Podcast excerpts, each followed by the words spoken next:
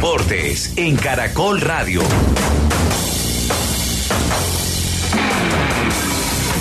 Siete de la noche, 21 minutos. Se abrió la fecha 19 de la Liga del Fútbol Profesional Colombiano. Águilas, de, Águilas Doradas le ganó como visitante dos goles a uno a Envigado. Y en este momento Jaguares enfrenta al América de Cali en eh, al Deportivo Cali en Montería. Vamos al fenómeno del fútbol en caracol.com.co y el canal de YouTube de Caracol Radio.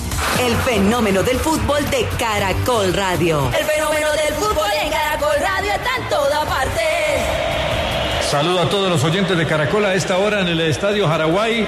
Juegan eh, Jaguares y Deportivo Cali en la fecha número 19 de la Liga Colombiana de Fútbol. Gana Jaguares el local con gol en el minuto 23 de José Mendoza que aprovechó un remate de media distancia de, de Alba que soltó Dabson. Antes pegó en un hombre del Deportivo Cali, desubicó al arquero, no la pudo controlar, dejó el rebote y José Mendoza la envió al fondo de la red. En el segundo tiempo una variante Mantilla ingresó por JJ Tello porque había iniciado con cinco defensas el Deportivo Cali y no ha podido controlar a Jaguares. Hace un instante eh, tiene una presencia Mantilla importante dentro del el área y, y, atajó bien Jorge Soto, que es el arquero de Jaguares. Con este resultado ya queda totalmente eliminado si había por allá una pequeña luz aritmética para el Deportivo Cali. Minuto 57 ya de juego, Jaguares tiene uno, Deportivo Cali cero, nosotros en el fenómeno del fútbol, ustedes en Caracol.